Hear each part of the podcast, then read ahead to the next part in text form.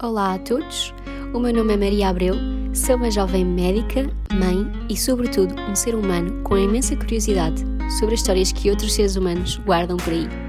No episódio de hoje, trago-vos uma conversa com Andreia Dias. Contou-nos a sua história de viuvez e como se retransformou para ajudar outros neste caminho de luto. Também nos contou um pouco dos segredos do mundo dos casamentos, já que foi com profissão wedding planner. Fiquem até ao fim. Até já! Olá, Andreia, bom dia. Olá, Maria, tudo bem? Queria, hum, queria falar um bocadinho sobre, sobre o teu percurso, sobre a tua história, uh, mas antes de mais, se quiseres apresentar-te. Então, esse meu nome é Andreia Dias, tenho 36 anos, um, sou, sou de Sintra e, e, neste momento, tendo em conta a nossa conversa, não é? Uh, sou viúva, uh, infelizmente passei por um, um processo um bocadinho complicado, um, algo que se atravessou na minha vida que acabou por uh, inverter todo o sentido que eu tinha desejado e, acabou por tudo, infelizmente, e por água abaixo, mas, mas aqui estou. Sim, é precisamente por, eh, por, por te teres eh, reerguido e ter reunido imensa força que, hum, que criaste, criaste uma página no Instagram, não é? Para partilhar um bocadinho, não sei se queres nos contar a tua motivação por trás disso. Claro, um, é assim, eu inicialmente, quando, na altura do acidente, uh, pronto, como é óbvio, qualquer pessoa fica num, num que costumo lhe chamar um poço. Uh, no fundo estás perdida, não vês nada, te, eu sentia mesmo numa escuridão, por muitas pessoas que eu tivesse à minha volta, um, a solidão que tu sentes interior é devastadora, consome-te de uma maneira que não, não tem explicação. E a verdade é que hum, eu uh, tive apoio de muita gente à minha volta, uh, nunca me senti sozinha a nível físico de estar perdida, de não saber para onde me virar, não. As coisas acabaram por funcionar à minha volta e graças a Deus eu costumo dizer porque tinha as formigas todas trabalhadoras à minha volta a, a, a fazer com que as coisas acontecessem, uh, mesmo sem eu às vezes dar conta. Mas, mas o interior da pessoa um, está nesse poço, está nesse fundo. Tu queres uma parede para te agarrar e não consegues, não tens uma corda, não tens nada. E por muito que olhes para cima, o poço parece que não tem fim e não tens essa luz ao fundo do túnel. E, hum, e eu, eu precisava de sair de lá, eu precisava de ter uma, algo que me dissesse: não, tu consegues sair, não, tu tens que fazer isto ou isto, ou arranjar maneiras de conseguir sair, ou, ou pelo menos eu acreditar que há uma saída se eu acreditasse nessa saída, eu sabia que era capaz, mas eu não a conseguia ver. E, e por muito que eu falasse com pessoas, e, e, é bom ouvir o consolo dos amigos, é bom ouvir o consolo da família, mas não é a mesma coisa. E, e eu saber que alguém que passou pelo mesmo que eu sabia que existia essa esperança, hum, no fundo, para mim, fazia-me um sentido de pensar: ok, se ela consegue, eu também consigo. E foi por aí que eu tentei procurar ajuda. Um, eu procurei uh, inicialmente pela internet grupos de apoio, eu tentei encontrar grupos portugueses de, de, de, de alguém que tivesse criado alguma coisa nesse sentido. Um, não havia nada assim mais, mais privado, mais pessoal, mais, mais direto no apoio, porque quando queres ajuda não é uma coisa marcada, tu às duas da manhã se calhar tens um ataque de fúria e apetece-te chorar e apetece bater à porta de alguém e falar com essa pessoa. E eu, eu não, não, precisava disso, eu, sentia isso, às duas da manhã, três, quatro, cinco, dormia noites, eh, que não dormia, noites inteiras acordada, e eu, eu, os pensamentos são tantos que tu queres dizer, mas eu estou a sentir isto, tu também sentiste. Uh, uh, é, é, normal eu estar com esta dor tão grande que, que me apetece rasgar tudo e partir tudo à minha volta. Eu precisava de alguém que me dissesse assim: não, é verdade, é assim, mas vai passar. Não passa, eh, a dor não passa, a dor é constante, o tempo ajuda a atenuar, mas não, não passa. Um, e, eh, e, eu procurei, procurei ajuda. Havia, eu disse no, no, na minha página, grupos religiosos, mas não era uma coisa que eu minimamente nessa altura estava. Hum. Enfim, eu, tu sabes, andei num colégio católico, eu sou, sou católica, mas nessa altura tu perdes tudo, toda a noção. Tu deixas de acreditar em o que quer que seja, porque deixa-te tudo fazer sentido. E, e nessa altura uh, os grupos religiosos não era minimamente aquilo que me, que me, que me, queria, que me poderia ajudar. Uh, encontrei grupos estrangeiros noutros, noutros, noutros países, de, de, nos Estados Unidos, no Reino Unido, vários sítios mesmo, e, mas também não é a mesma coisa, lá está, não é? Por muito que eu falasse inglês, a empatia de falar com alguém nosso, não é? Não é a mesma coisa. Um, e eu senti essa falha.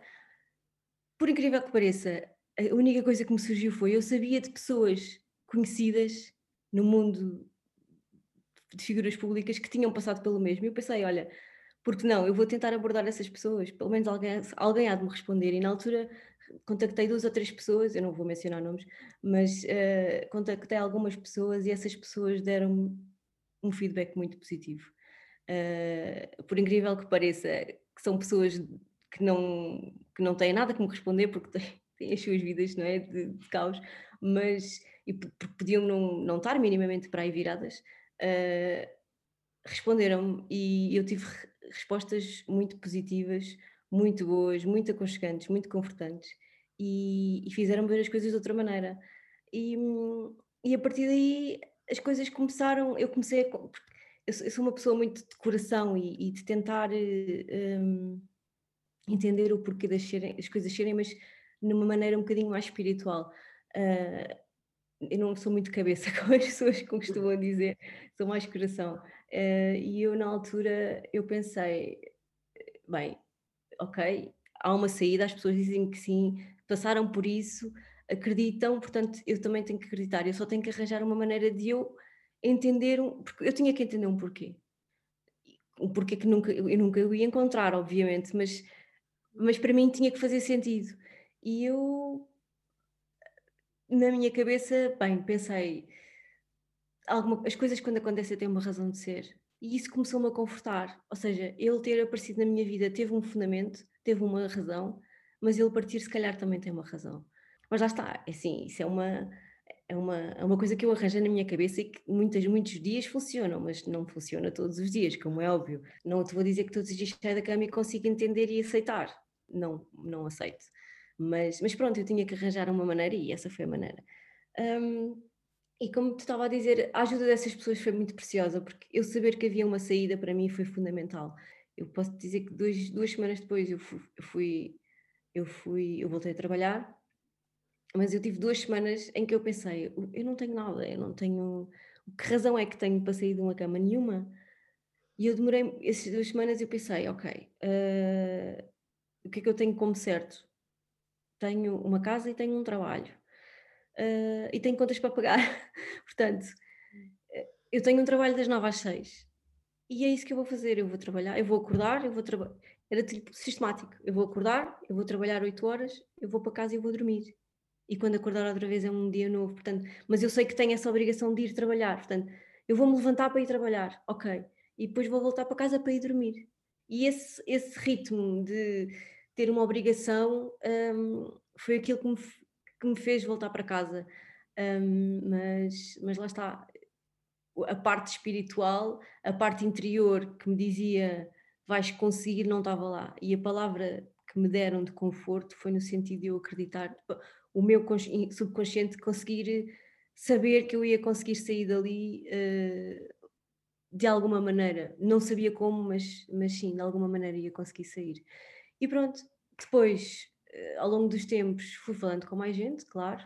Consegui depois, entretanto, mais tarde, havia pessoas que tinham passado pelo mesmo e que me tinham contactado e ao longo do tempo, quando havia pessoas que sabiam da minha história, também falaram com outras pessoas e, e, e faziam essas pessoas chegar até mim e eu comecei a achar que, que se calhar isso fazia um bocadinho parte do, deste propósito das coisas terem acontecido. Uh, uh, eu, se calhar é uma parte, não posso dizer boa, porque eu acho que não tenho nada de bom disto ter acontecido, mas se calhar é uma parte que me consegue ver uma razão para, para eu ainda estar aqui. E isso foi, foi no que eu pensei. Depois, entretanto, começou toda esta pandemia e todo este. Eu já tinha pensado que isto tinha que haver uma solução a nível uh, mais física, das pessoas poderem contactar outras e, e chegar até, até alguém que pudesse partilhar a dor também, mas com esta pandemia, hum, eu vou-te ser sincera, muitas vezes eu deitei-me a pensar quem é que. Porque eu moro sozinha, eu estou sozinha, e penso, eu estou sozinha em casa, quantas pessoas não estarão a passar o mesmo e não têm com quem falar? E isso na minha cabeça começou-me a fazer um bocadinho de espécie, e, e nesse sentido eu comecei a a pensar que eu tinha que fazer alguma coisa, no fundo. Foi com esse intuito de tentar um bocadinho ser o grupo de apoio ou a pessoa de apoio que não encontraste no, naquele momento que tu decidiste abrir sim. a tua história ao mundo. Sim, sim, sim, foi nesse sentido. Principalmente saberem que eu estou aqui, porque a pessoa não vai contactar todos os dias, a pessoa não vai querer sistematicamente estar a falar no assunto porque a pessoa não tem abertura para tal, mas e porque a pessoa na altura não consegue perceber que precisa disso mas pelo menos saberem que eu estou ali, não é uma página que queira ser divulgada constantemente ou simplesmente divulgada para chegar a quem precisa, mas não querer marcar uma presença muito uh, forçada, um, simplesmente as pessoas saberem que eu estou ali que me podem contactar quando precisarem, um, porque, porque, a solidão e o, o não saber o que fazer eh, é muito assustador né, a quem passa por um luto. É muito difícil, sim. Tu sentiste o apoio, estavas a dizer, da, tu, da tua família, dos teus amigos? Como é que foi a reação deles? Os próprios também estavam a passar por essa perda de outra, de outra forma, não é? Sim, sim, sim, sim, sim. Na altura, eles, tão, eles também estavam em dor, mas eu sabia que se lhes passasse, se lhes transmitisse essa mensagem uh, e esse meu sentimento, para eles ia ser um, um ia-lhes causar mais dor, mais preocupação, e então eu evitei muitas vezes, eu não, não, não falei muito sobre a situação, é uma, foi uma maneira de eu, de eu não causar mais dor em, em, nos meus e não me causar mais dor a mim, porque eu ver os meus a sofrer ainda me causava mais medo e, e então eu tinha que me proteger dessa forma e não, não gostava de partilhar com ninguém. Uh, tu sabes, eu tenho uma, uma irmã psicóloga ela foi das primeiras a dizer que se eu quisesse teria apoio de, de alguém e que me arranjava alguém, um, eu não o quis, porque primeiro tu nem sequer consegues pensar se queres ir ou se, se queres falar sobre o assunto com uma pessoa que não conheces. Eu vou para ali, mas ela nunca passou pelo que eu passei. E ela não sabe o que eu estou a falar. E era isso que me assustava. E na altura não quis, eu mais tarde pensei porque não. Foi numa altura em que eu já estava um bocadinho mais capacitada, pedi ajuda, fui, um, fui uma pessoa especializada e essa ajuda não, não era propriamente aquilo que eu queria, queria ouvir. Eu achei que eu em mim estava bem centrada, uh, consegui da minha forma que eu arranjei, consegui arranjar um caminho para, para a minha saúde mental, mas não era propriamente a ajuda especializada de, de um psicólogo ou de um psiquiatra que me, que me ia ajudar ou que fosse aquilo que eu precisasse. E lá está, eu arranjei muito mais ajuda, uh, consegui restaurar o meu eu uh, falando com pessoas que tivessem passado pelo mesmo. Sim, aí foi, foi o mais importante. E tu sentiste que tinhas que dar que estar bem também para a família que também, que também perdeu um filho, não é? Eu quando falo que tive o apoio da minha família, falo dos dois lados, foi, foram todos incansáveis. Eu lidei da mesma forma, eu, eu, não, eu não consigo, lá está, eu queria estar presente para eles, não é? De, do outro lado, há uma perda de um filho, há uma perda de um irmão, ainda a dor também é forte da mesma maneira, por, por, por, estranho que pareça, eu precisava, eu, houve uma altura que me, a ligação deles tinha que ser mais forte, porque parecia que eu tinha um, um bocado dele, estava ali, estava mais daquele lado, porque uh, eram os dele, não é? E, e esse apoio daquele lado foi, foi muito importante porque eu sentia de alguma forma que estava mais perto dele, se calhar perto deles também. Agora eh, estavas a dizer há pouco que na, na tua página te, te contactam algumas pessoas também nesta situação de luto. É tudo histórias semelhantes às tuas ou também é, como estamos a dizer aqui, casos de, perda, de, de perdas de irmãos ou de filhos? Inicialmente, sim. A maior parte das pessoas que vieram ter comigo foi tudo a nível de hum, ou perda de marido ou perda de, eh, de namorado, coisas muito mais uh, a nível de relacionamento. É, é porque é, é roubarem-te um futuro, uh, não é? é? Quando falo que, que, as pessoas, se calhar, precisam dessa abordagem porque por causa da solidão e de terem um fundo do, do poço e, e uma tela branca para, para escrever novamente tudo o que quiserem fazer, a pessoa não está capaz disso porque com uma tragédia ou uma, uma morte trágica que te corta toda um, uma vida que tens pela frente, um, o luto é mais difícil. Tu, tu vais ter que começar de novo. Tu vais ter que te reerguer das cinzas, que nem Fênix, para conseguir uh, trilhar um novo caminho na tua vida. os objetivos de criar uma nova relação não estão na tua cabeça. Não, tu nem sequer queres pensar nessa, nessa situação. Não queres uh, pensar que alguém pode substituir essa presença. Uhum. Não queres. Uh, portanto, é muito difícil voltar-te a erguer e a construir um caminho e no, principalmente sonhos novos na tua vida, porque tiram-te o chão. E porque, para além disso, tu perdes a capacidade de acreditar.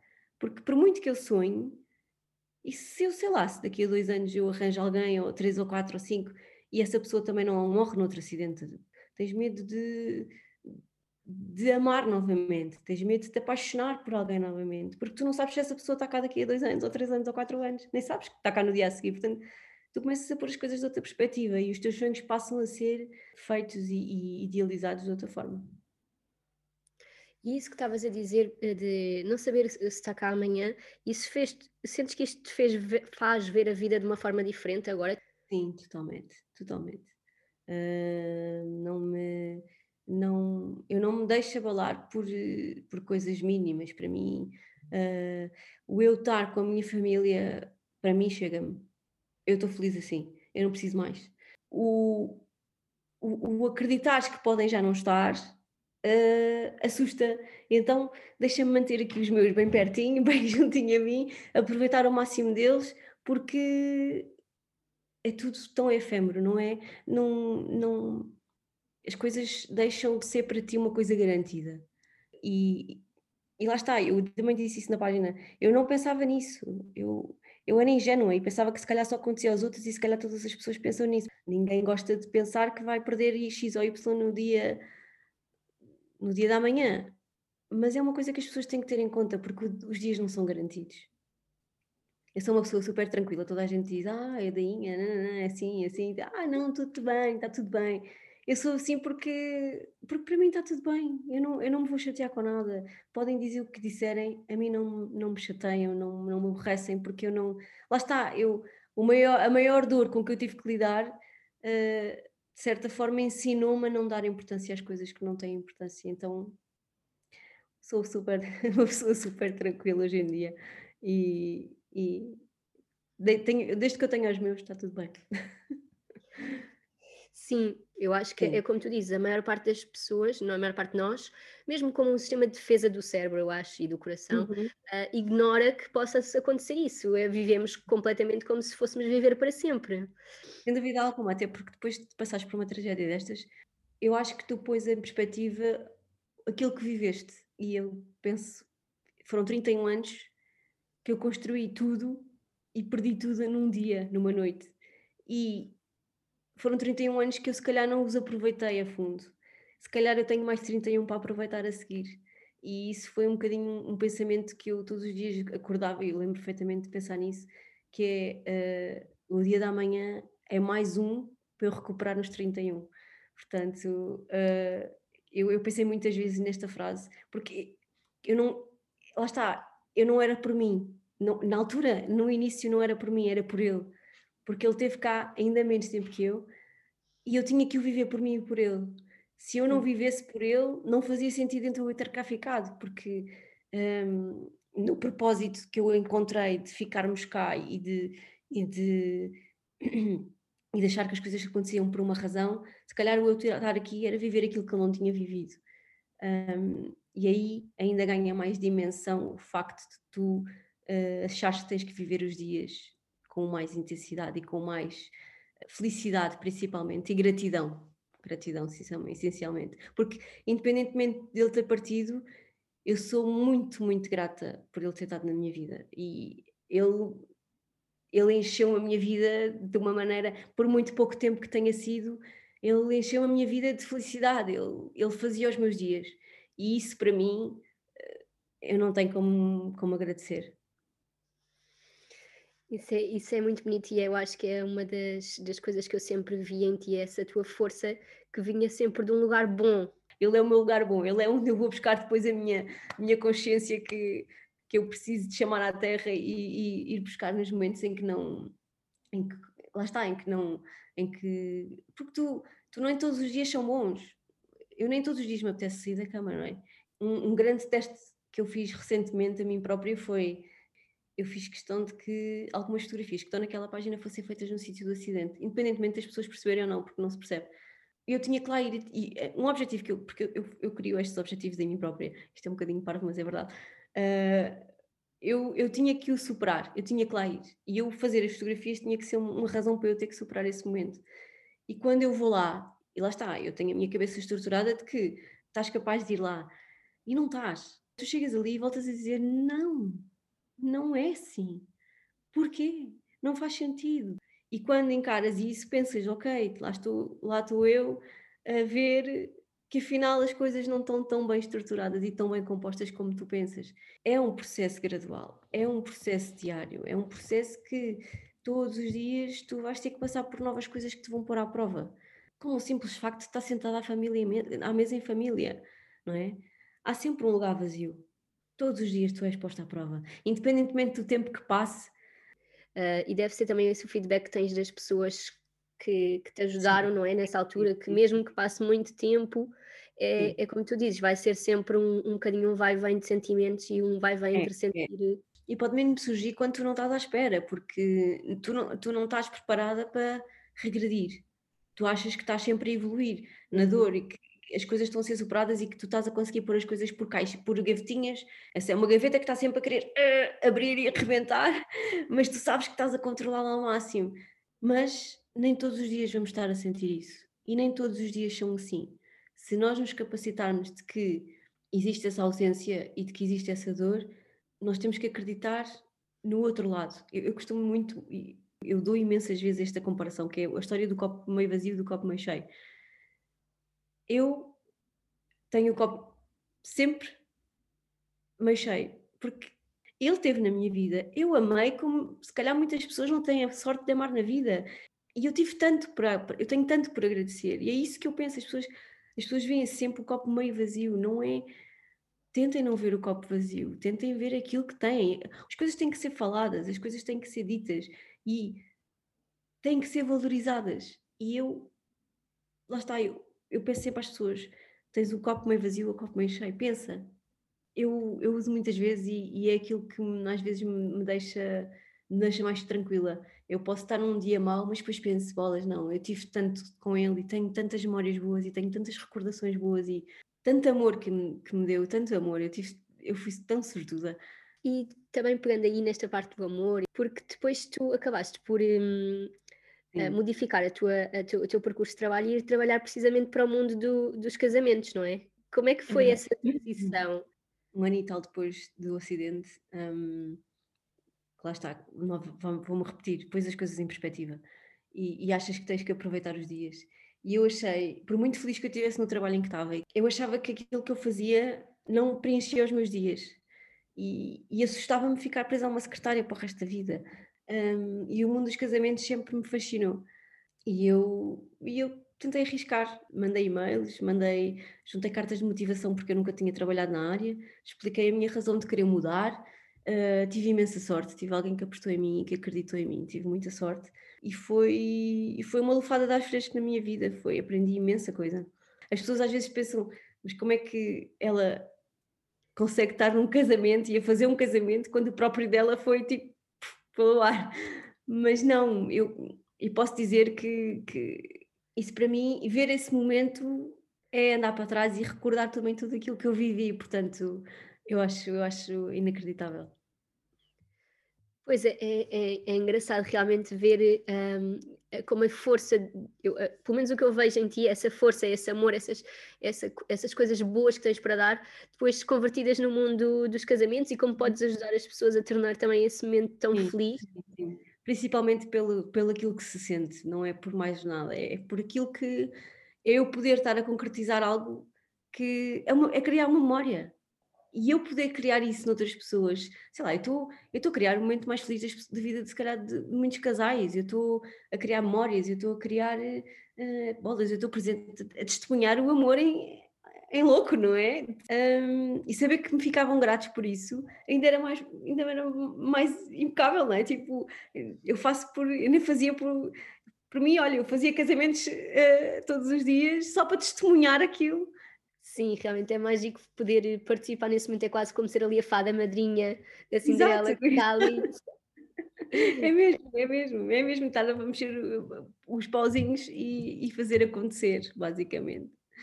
Olha, aproveitando que, que estás assim dentro do, do, por dentro da organização dos casamentos e como estamos aqui a aproximar-nos da época também de, de a ver se este ano as pessoas conseguem casar, ia-te fazer Sim. algumas perguntas, se não te importasses partilhar o teu conhecimento. Sim, e vamos ver. Ia-te perguntar qual era o aspecto do casamento que achas que, não, que os noivos não se podem mesmo descuidar. Um bom fotógrafo e um bom videógrafo é sempre, para mim, é o mais, mais importante.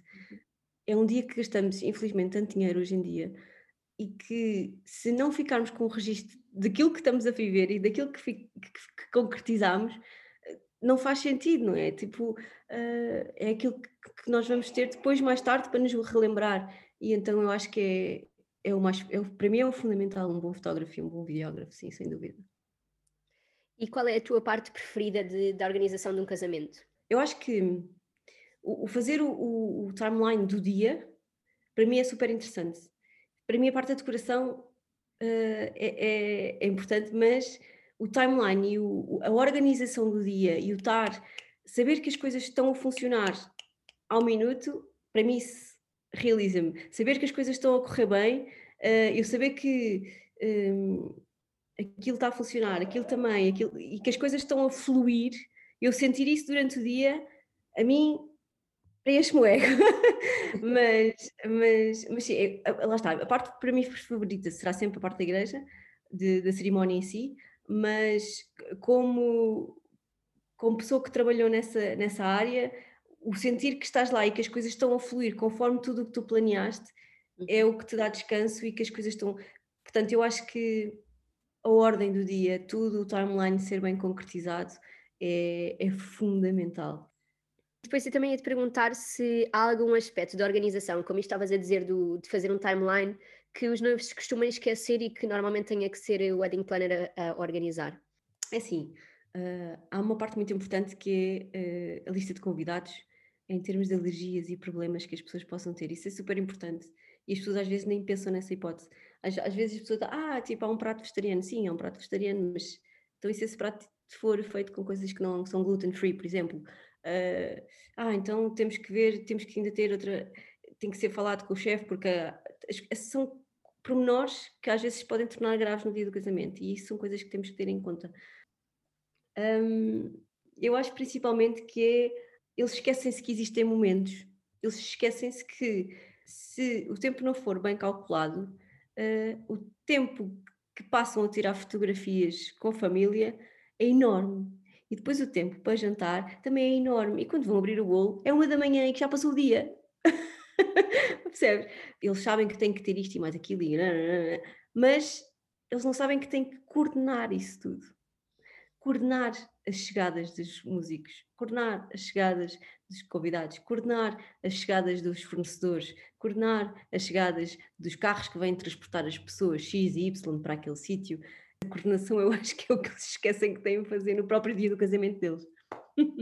Eu acho que o que eu senti é que uma pessoa começa a se encher de ideias, ideias, é. ideias, e é isso que estás a dizer, é a coordenação, porque eu acho que os noivos, essa parte não pensamos, nós só pensamos nas ideias que nós queremos e, e como nós idealizamos a festa, mas uh, como é que se vai de A para B, uh, não fazemos ideia, alguém que nos diga. Não, exatamente, exatamente. É, eu acho que é a coordenação que eles esquecem que tem que ser feita. E lá está, se houver pessoas dentro do assunto e que conheçam os passos e que sabem como é que o que é que já aconteceu noutras vezes, é uma mais-valia, porque tu estás precavida e é ela que se vai encarregar de que o problema que surgiu anteriormente, se calhar já não aconteça no teu casamento. Portanto, é super importante. Mesmo, para, para nós, eu sinto mesmo que foi um dia super descansado, que não tive que pensar em nada, uh, gra graças à, à pessoa que tínhamos lá. Foi mesmo, foi mesmo incrível. Salvação. Exato, salva-se. E sabes o mais engraçado? É só te perceberes disto depois, porque tu no Sim. dia estás tão dentro das emoções, uh, como estavas a dizer, a viver, a partilhar ainda os bem, momentos. Ainda bem que o sentiste assim. Exato, é que só te percebes que não foste chateada quando hum. o dia acabou e pensas, não tive que me chatear com nada. Olha, e te perguntar, eu não sei eh, se, sabes como é que funciona, porque hum, já comentaste que a maior parte dos teus noivos eram estrangeiros, mas uhum. sabes, ou o wedding planner, não sei se faz isto ou não, a parte do procedimento legal para casar. De... no meu caso, nós não tratávamos, porque lá está, os meus noivos não eram portugueses, mas os meus noivos, ou seja, um, não, não, eles não eram, não eram portugueses, portanto, a maior parte das cerimónias foram todas simbólicas ou, ou tratadas um, pelos noivos nos países deles e depois vinham cá de casar. Como é, que, uhum. como é que costumam ser essas cerimónias simbólicas? Vocês arranjam ou os noivos trazem uma pessoa que faz tipo de representante e que faz um discurso? Estou-me a lembrar porque tenho algumas amigas que, que preferem eh, o casamento pelo civil, mas que no fundo não queriam um casamento pelo civil como, pronto, notário sério, senão mais uma coisa simbólica. É assim, tu podes casar no civil normalmente e a tua cerimónia simbólica ser até realizada por um amigo. Não, tu, tu casaste no civil, vais ao conservatório e casas, não precisas de, de, trazer o conservador para ser uma coisa muito formal, como se fosse um contrato. Tu casas no civil, normalmente, e depois fazes a cerimónia um, onde quiseres, com quem quiseres, e a cerimónia é feita por ti. Tu elaboras o teu próprio missal, uh, podes ter um amigo, um familiar a, a realizar a cerimónia. Uh, pode, há muita gente que hoje em dia usa a história de escrever os votos um ao outro, uh, e no fundo essa cerimónia simboliza o teu casamento, independentemente de teres casado na, na conservatória no dia anterior ou no próprio dia ou de manhã. Ou... Não sei, eu acho que aqui em Portugal ainda estamos um bocadinho formatados para o casamento tradicional, não é? Uhum. De, de, igreja, Sim. ou então cerimónia civil, mas haver essa alternativa que tu estás a dizer de casaste no civil e aqui vais fazer simplesmente uma cerimónia simbólica com troca de votos ou com discurso ou como tu Sim. quiseres organizar. Acho que, acho que é interessante porque eu acho que também há muitas, às vezes há pessoas que, pelo menos do que eu vejo das minhas amigas e assim, que não, não querem dar o passo porque não é a cerimónia com que se identificam, aquela cerimónia da igreja ou aquela cerimónia formal de, de notário. Eu acho que por acaso. Uh começamos a, encaminhar-nos, isto, mas isto é a minha opinião, começamos a encaminhar para um, para um, para um mundo em que se calhar o amor começa a ter um bocadinho mais peso e, e tudo o que é sentimento, graças a Deus, começa a ser um bocadinho mais elevado e eu acho que as pessoas começam a pensar da maneira correta. Uh, eu quero acreditar que sim. Bem, eu sou uma romântica, por isso prefiro muito mais. Eu também, uh... eu também. Aliás, e tudo o que eu estou a dizer aqui, eu não sou nenhuma especialista em casamentos, eu simplesmente trabalhei em casamentos durante um tempo, mas e, isto é, e lá está, eu não sou, não sou nenhuma profissional da coisa. Sim, olha, eu acho que é, é, um ramo super bonito. Eu acho que às vezes pode ser um bocadinho estressante. Não sei se alguma vez tivesse assim um momento mais estressante durante ah, assim. Sim, alguns. uh, tivemos alguns, mas sabes que Uh, para nós é estressante no momento, mas as coisas acabam por correr bem. Um, lá está, porque os noivos não deram conta e tentamos solucionar a situação da melhor maneira para que as coisas acabem bem. Um, não, mas é assim, às vezes eh, simplesmente aquela coisa do momento de, do atraso ou da, do fornecedor que não chegou, daquele convidado não estar na lista porque os, os noivos às vezes não fizeram as listas, não entregaram as listas a tempo ou fizeram substituições na, no, no, próprio dia, mas, mas que nós estamos lá para isso, não é? Não, não, são coisas do, momento. Nunca tivemos assim nada que fosse, que fosse grave, ou nunca tive nenhum problema que, que não fosse solucionado e, e correu sempre, graças a Deus, que tivemos sempre casamentos super positivos. Olha, por último, queria te fazer a pergunta que eu, que eu faço a todos, que é qual era a pessoa que tu escolherias para conversar desde o início da história da humanidade? Ih, pá, isso é muito difícil. Eu acho que a Cleópatra ia ser uma conversa muito interessante. boa, boa escolha, boa escolha. Porque era mulher, principalmente, e, e porque eu acho que, que é todo o mistério envolvente ali daquelas épocas, eu acho que ela ia dar uma boa conversa. Boa. É uma ótima escolha. Realmente há muito, ficou muito por dizer sobre ela. Muito por dizer dessa época, é verdade, é verdade. Muito obrigada, Andreia, mais uma vez por este Obrigada eu, Maria. Um beijinho muito grande e obrigada pelo convite.